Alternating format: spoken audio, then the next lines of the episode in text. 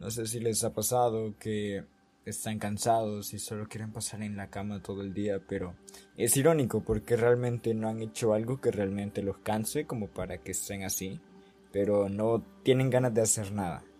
Están cansados, se puede decir, es la única palabra que encuentro.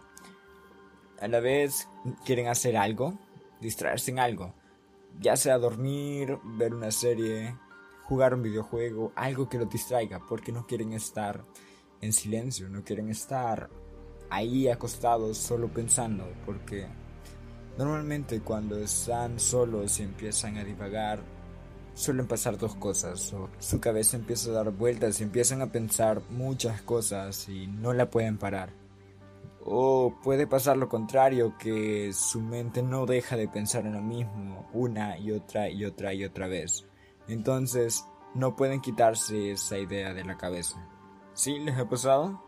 Al mismo tiempo se encuentran mega frustrados porque todo lo que hacen los enoja bastante, los frustra bastante y los aburre fácilmente. Realmente no andan ganas de hacer eso, solo lo están haciendo para quitarse de la cabeza que tienen que estar pensando en algo porque... Exacto, ¿por qué? Sí, si han estado así, déjenme decirles que forman parte de los 350 millones de personas que sufren depresión en el mundo. Y también de los 260 millones con algún trastorno de ansiedad. Sí, son bastantes personas. Pero entendamos algo. ¿Por qué no sucede eso? Puede darse por diferentes factores. El primero de ellos es por algún evento traumático que es en el caso de la depresión, que nos haya marcado en el pasado y no podamos olvidarlo ya que nos trastornó tanto que seguimos pensando en ello aún en el presente. Pero para ello vamos a entender concretamente qué es depresión y qué es ansiedad. Voy a buscar los conceptos y lo voy a definir literalmente.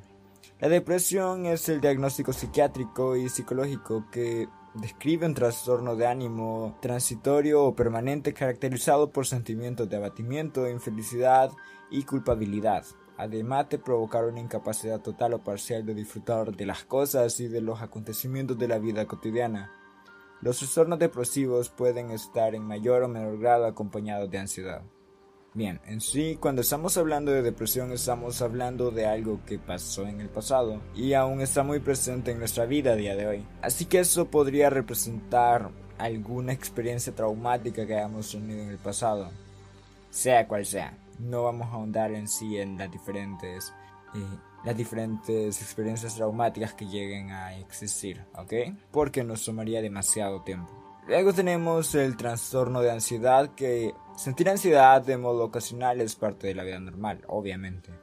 Pero las personas con trastorno de ansiedad con frecuencia tienen preocupaciones y miedos extensos, excesivos y persistentes sobre situaciones diarias. Y con frecuencia este trastorno de ansiedad se da constantemente por sentimientos reprimidos, ya sea ansiedad intensa, miedo, terror que alcanzan un máximo en cuestión de minutos, ya saben, ataque de pánico o algo similar. Y pues estos ataques o estos miedos son bastante difíciles de controlar y pues se comparan prácticamente a un miedo real. Puede durar por bastante tiempo. Y como ya leímos, tener uno que otro episodio de ansiedad en tu vida o algún momento de depresión en tu vida es normal, todos lo vamos a sufrir, ya que todos en nuestra vida tenemos situaciones en las que amerita que nos sintamos muy mal por una pérdida o que nos pongamos demasiado, pero demasiado ansiosos por alguna situación que nos aterrorice. Pero, ¿qué hacemos normalmente cuando vemos a alguien con ansiedad o con depresión? Lo primero que hacemos es ir y decir lo clásico de, oye, tranquilo, todo va a estar bien todos sabemos que es una frase que es cierto, tarde o temprano la mayoría de las cosas tomarán su camino y estarán bien, pero al mismo tiempo es demasiado ambigua y realmente demuestra que no tienes una empatía real. O sea, ya sé que es muy difícil empatizar con alguien que tiene ansiedad o que está pasando por un momento depresivo, pero Dígame, ¿realmente qué le puede decir a alguien? Me he encontrado en diferentes situaciones donde he tenido que ir y decir algo en forma de apoyo porque esa persona no está pasando por su mejor momento, pero realmente es muy difícil de comprender, incluso si tú ya has pasado por eso, porque normalmente la persona que te está escuchando realmente no te está escuchando. Está pensando en otras cosas, pero solo te está diciendo que sí por ser cortés y ya.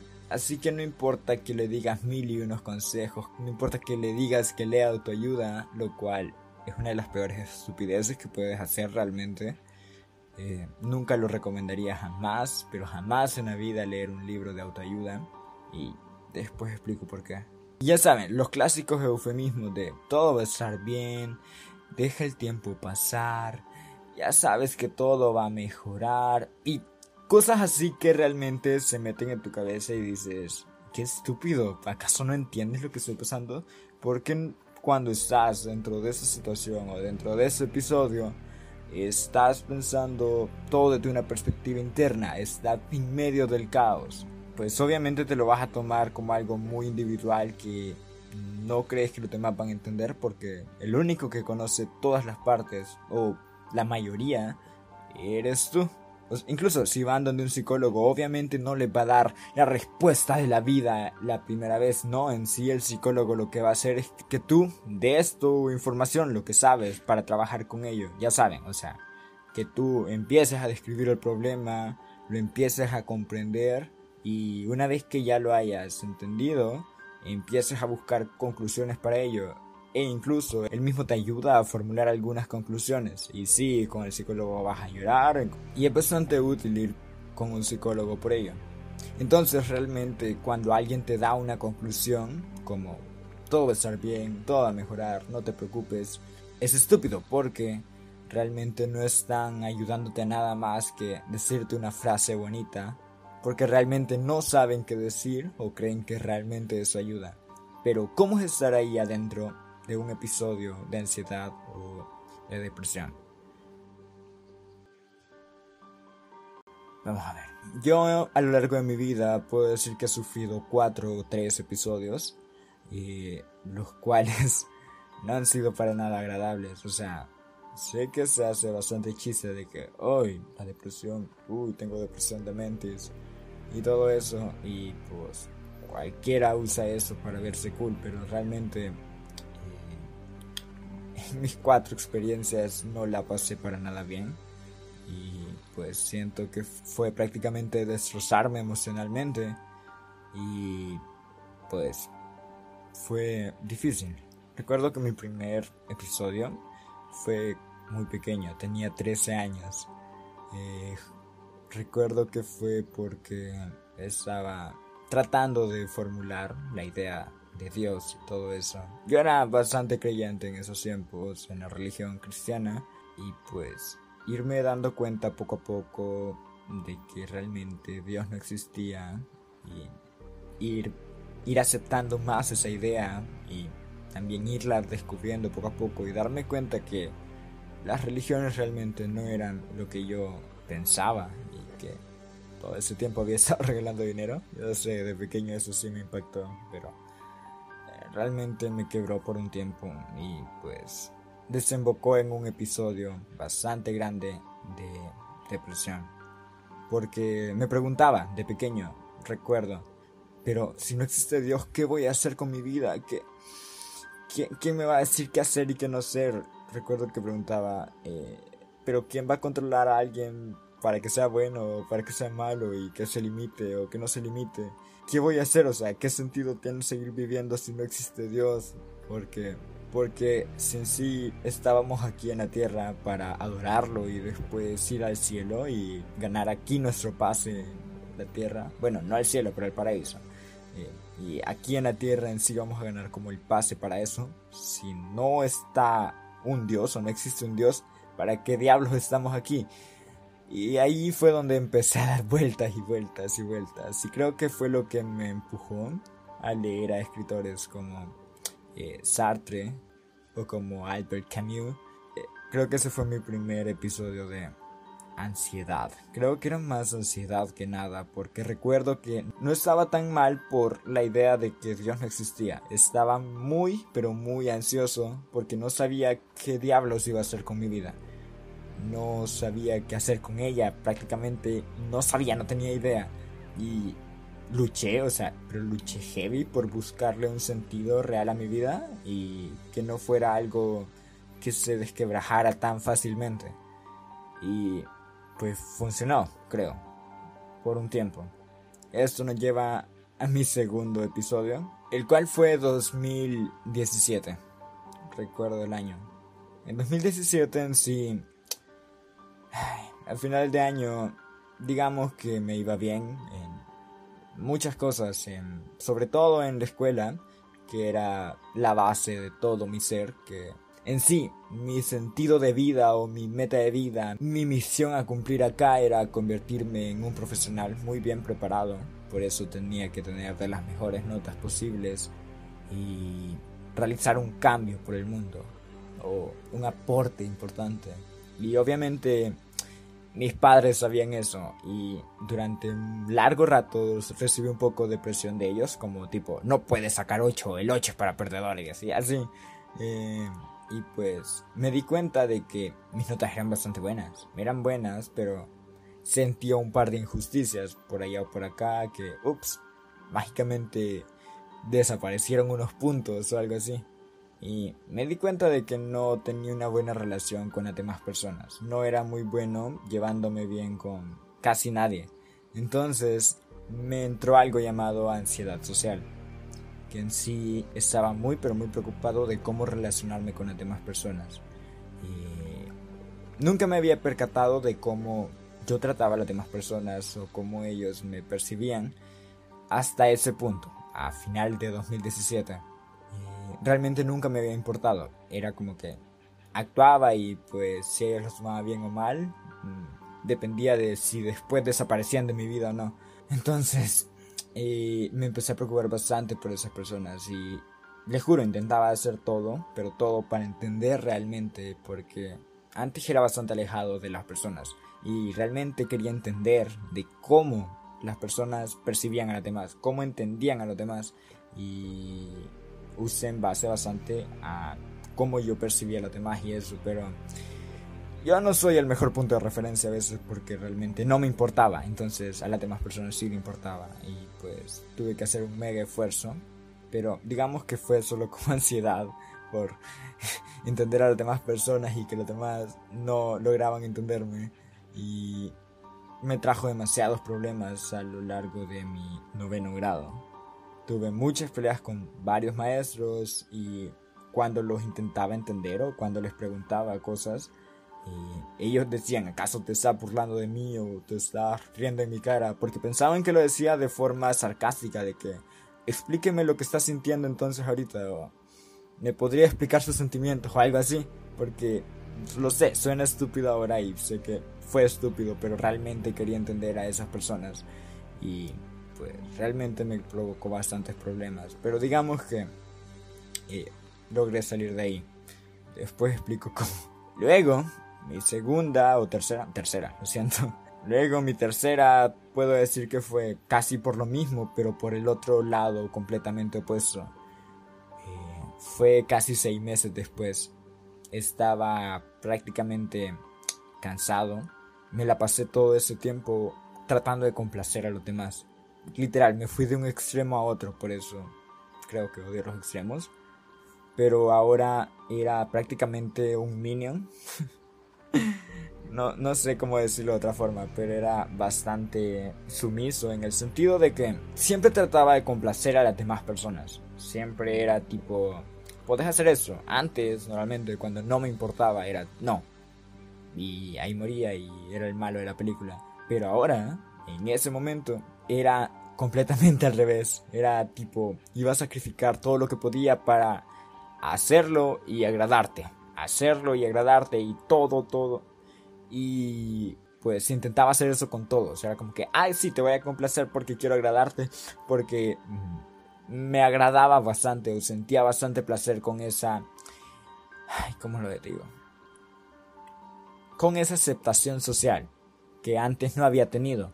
Porque nunca había sido aceptado tipo, wow, qué sociable, wow, qué amigable, o wow, qué querido, qué amable. Y pues, cuando complacía a las personas y sacrificaba ya sea tiempo mío, actividades que yo haría por mí, haciéndolas por otros, recibías esa aceptación hasta cierto punto. No era genuina, o tal vez sí, quién sabe, pero pero la recibía y creo que en ese momento era lo que más me importaba. Así que hacía de todo para recibir esa aceptación. Y pues, ¿en qué resultó? En un chico que no dormía lo suficiente, que pasaba ocupado en muchas cosas, que no hacía lo que quería. Realmente no tenía hobbies porque me la pasaba ayudando a otras personas.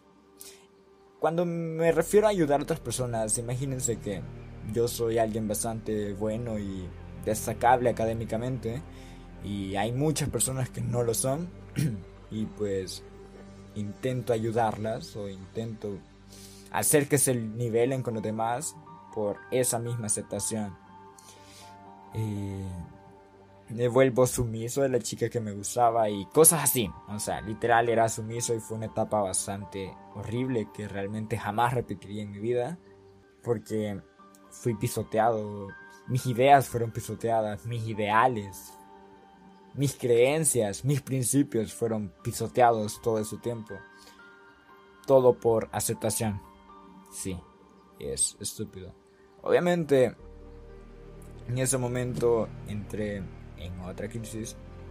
Y al inicio no sabía que era una crisis o qué la ocasionaba. Porque era tipo, quiero explotar ahorita. Y explotaba ya sea en enojo, en llanto, lo que fuera. Y no sabía por qué.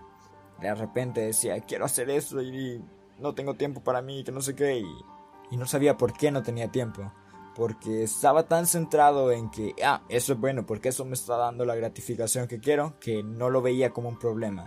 Luego, la siguiente crisis, supongo que es de las últimas, eh, fue ese mismo año, 2018, pero un poco más adelante. Me di cuenta que ya me había cansado de mi vida cotidiana. Ya no quería seguir haciendo lo que hacía. ¿Saben? realmente no deseaba tanto ser el mejor de los mejores porque mm, realmente no valía la pena. ¿Qué tal si después destaco en otra cosa? Ya saben, la mayoría de los supergenios que conocemos ahora mm, realmente dejaron la universidad y no fue como que, uy, fueron los mejores en la universidad, los mejores en la escuela. Así que realmente ya estaba cansado de hacer lo mismo. Sentía que como en el punto anterior, realmente todavía me seguía sacrificando de más por cosas que realmente no me llenaban o que realmente no quería hacer. Y me sentía hasta cierto punto pisoteado y tenía que dejar todo. E incluso dejé parte de mi carga académica de lado. Y... Pero para darme cuenta de que debía dejar todo esto fue un proceso bastante... Fue algo bastante horrible. Y creo que sería una de las experiencias más feas que me han tocado vivir en mi vida. Se lo voy a resumir. Imagínense que me esforcé como loco durante tres meses prácticamente para obtener las mejores notas que pude, las mejores. Imaginen que mi boleta de notas no bajaba de 9.4. Así de buenas eran mis notas esa vez. Y lo logré. O sea, mejoré drásticamente en muchas materias y mis notas fueron buenísimas. No perfectas, pero estaban muy, muy cerca. Y me había esforzado tanto durante esos tres meses que realmente no pensaba en nada más que mis notas. Dejé a algunas personas de lado porque sentía que me quitaban tiempo para mis notas. Y dejé algunas cosas que hacía como hobby para centrarme más en mis notas. No dormía porque prefería estar memorizando algunas cosas o estar, estar practicando y demás para mejorar mis notas. Llegué a tal punto de exigirme tanto, tanto que simplemente a veces no podía con la presión y estaba muy enojado. Realmente una vez a un amigo y le grité solo porque bebió de mi botella de agua. Estaba así de frustrado en esos momentos Y agregando que mis trabajos en grupo, que mis grupos específicamente eran una mierda y no servían para nada y me dejaban todo a mí y a otra compañera. Y pues no sé si están entendiendo el contexto de eso. Realmente me dejé, dejé afuera todo, no relaciones románticas, rechacé demasiadas en ese momento. De lo que me arrepentí después, rechacé varias amistades, rechacé varias salidas, rechacé varios hobbies, rechacé todo. Y el momento la ceremonia de ir a recoger mi premio, me llamaron. Obviamente tenía uno de los mejores premios que en esos momentos ya ni recuerdo cómo se llama, para ser sincero. Y bueno, gané dos diplomas esa, vez. Y recuerdo que fue mega emocionante, todos aplaudiendo porque tenían que aplaudir, hay que aceptarlo. Bueno, no, un par sí me conocían y realmente se estaban felices de que lo hubiera logrado. Luego lo recogí, fueron, les juro que tres minutos de mucha emoción. Fui los tres minutos más épicos, estuve saludando a la directora, a algunos maestros, algunas cuantas fotos, regresé, felicitaciones por parte de algunos compañeros y luego silencio total. Sé que a mi alrededor había demasiado ruido, pero mi mente de repente empezó a meterse más y más en un silencio total. Porque, adivinen qué, realmente no sabía qué esperaba. Sabía que quería ganar algo y que quería ser destacado, pero realmente no sabía cómo. pero estaba muy seguro de que la forma en la que fui destacado no fue no fue suficiente para mí. Sentí que sacrifiqué tanto durante esos meses que no era lo que merecía. No recibí suficiente. Luego fui con mis padres y pues ellos fueron lo mismo. Una felicitación de te felicito. Bien hecho y hasta ahí. Realmente sentí que nadie realmente valoró todo el esfuerzo que hice. Ni siquiera yo, ni siquiera yo lo valoré ni siquiera las personas que prácticamente les regalé nota y me sentía miserable por haber desperdiciado tanto tiempo y sacrificado tantas cosas por un estúpido papel de mierda que realmente no representa nada. O sea, ahora lo puedo tener por ahí guardado y realmente lo podría usar para limpiarme el puto culo y da lo mismo. No tiene ningún valor. Y me forcé tanto realmente para eso Perdí tantas horas de sueño, perdí tantas cosas solo por un estúpido papel. Sí, tiene una firma, un sello, qué bonito, pero... Una firma y un sello de mierda van a compensar todo lo que perdí en ese momento. No, ¿verdad? Y no culpo al lugar, no culpo a la institución, no culpo a los maestros. Sí culpo en parte a mis compañeros de grupo porque son unos estúpidos de mierda pero eh, sobre todo me culpa a mí, porque eh, preferí un papel estúpido, que sabía que iba a recibir sobre un papel, y aún así esperé más que un papel, y pues supe que eso no era para mí, realmente eso no era para mí, y realmente solo quería escapar de ahí. Ya para finalizar, mi última crisis fue el año pasado, cerca de noviembre. Recuerdo que fue una de las peores. Sí. Porque en además crisis solo me sentía miserable y no quería tener contacto con nadie y necesitaba hablar con alguien. Pero acá ya involucramos muchas más cosas. Eh, en primer lugar, eh, no quería pensar en eso. Les juro que ya había conseguido estabilidad suficiente los meses anteriores como para querer entrar en una crisis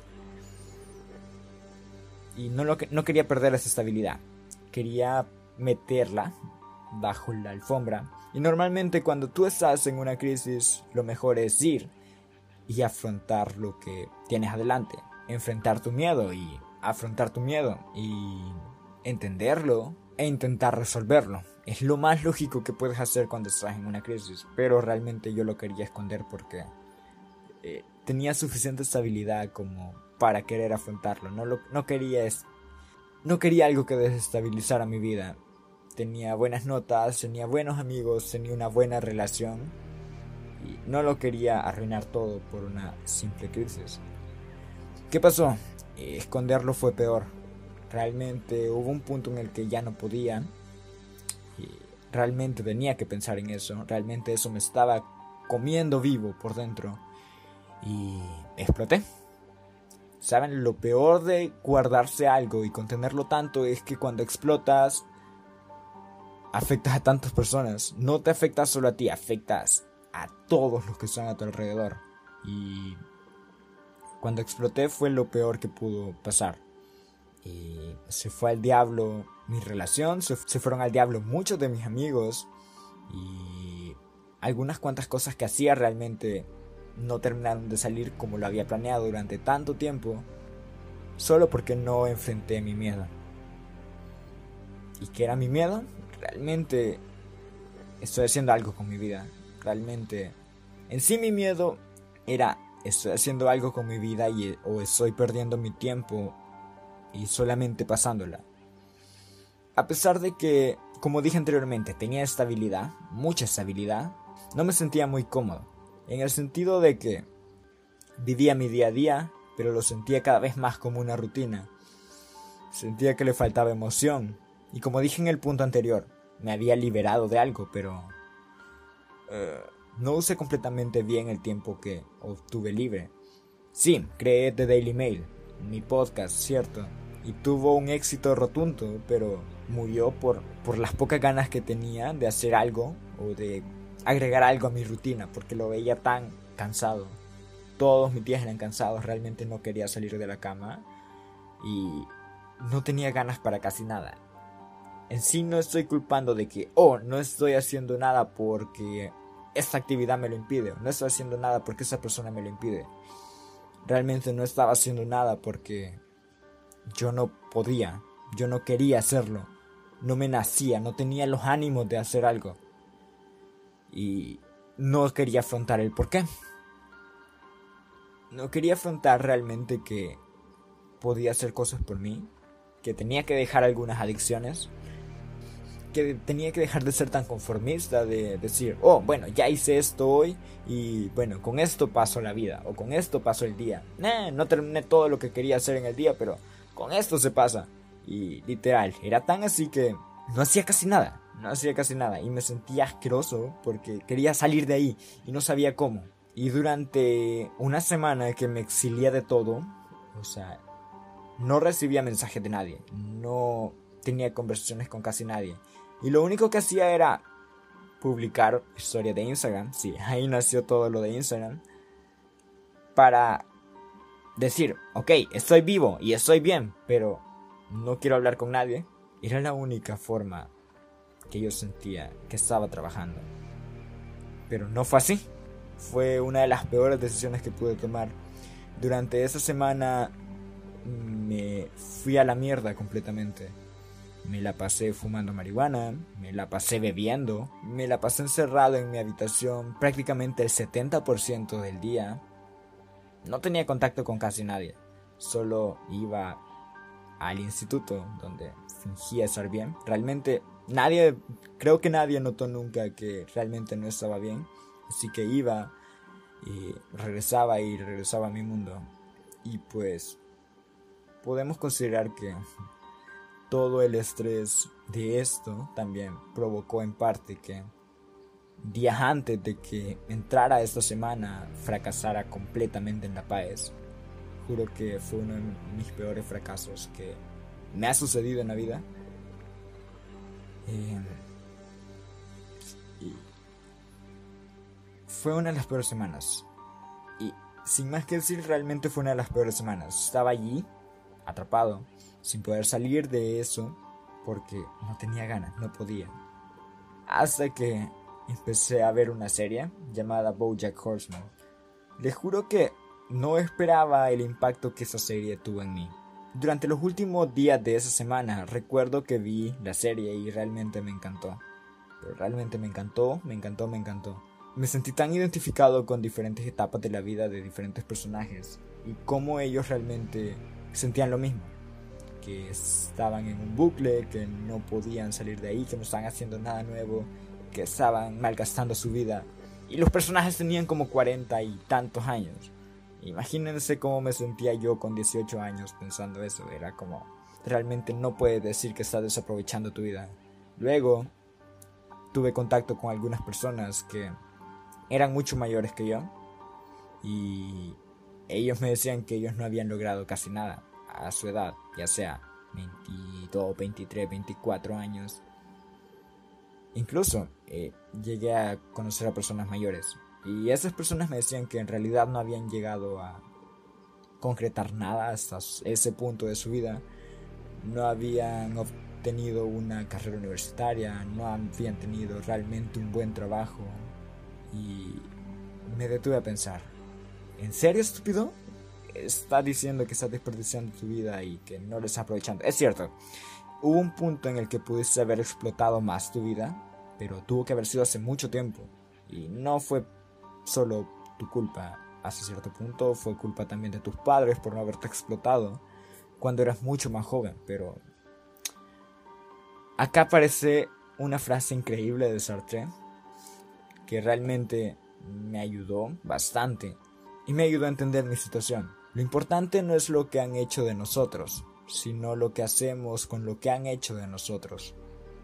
Es cierto, no podía recriminarle más a mis padres de que no me habían explotado lo suficiente y que ahora me exigían mucho más de lo que podía darles porque no lo habían hecho antes. Incluso hablé con mi madre y hablé con mi madre y terminó en llanto. Pero era mucho menor que muchas de las personas que conocía y que realmente no habían logrado nada. Y ellos no, no han pasado aún por esa etapa en la que yo ya había pasado, que era sentir y preguntarme qué diablos he hecho. Así que realmente los tomé de ejemplo. Lo, los intenté entender e, intenté entender todo eso y darme cuenta que es cierto, no soy lo mejor, no voy a llegar a ser lo mejor, pero puedo hacer cosas muy buenas. Y cinco años después, de allá cuando era un pequeño que me prometí que iba a ser el mejor y iba a ser un gran aporte por el mundo, cinco años después me logré quitar la idea de la cabeza de que tenía que ser el mejor, solo porque sí. Y darme cuenta que tenía que vivir mi vida, cada parte de mi vida tiene diferentes fases. Estoy en una fase que está en medio de la adultez y de la adolescencia. Debo disfrutarla como su fase es. Me perdí fases anteriores por presionarme a tratar de ser el mejor. Y pues no quisiera perder las fases que estoy viviendo ahora. Porque no quiero convertirme en una persona que en un futuro se va a estar arrepintiendo de cosas que no hizo cuando podía hacerlas. Y hay una canción de Woz que me encanta que dice en un punto que, que si está solo porque quiere ser primero y que le deprime mucho dormir solo con su ego. Entonces, es cierto, no quiero ser el mejor.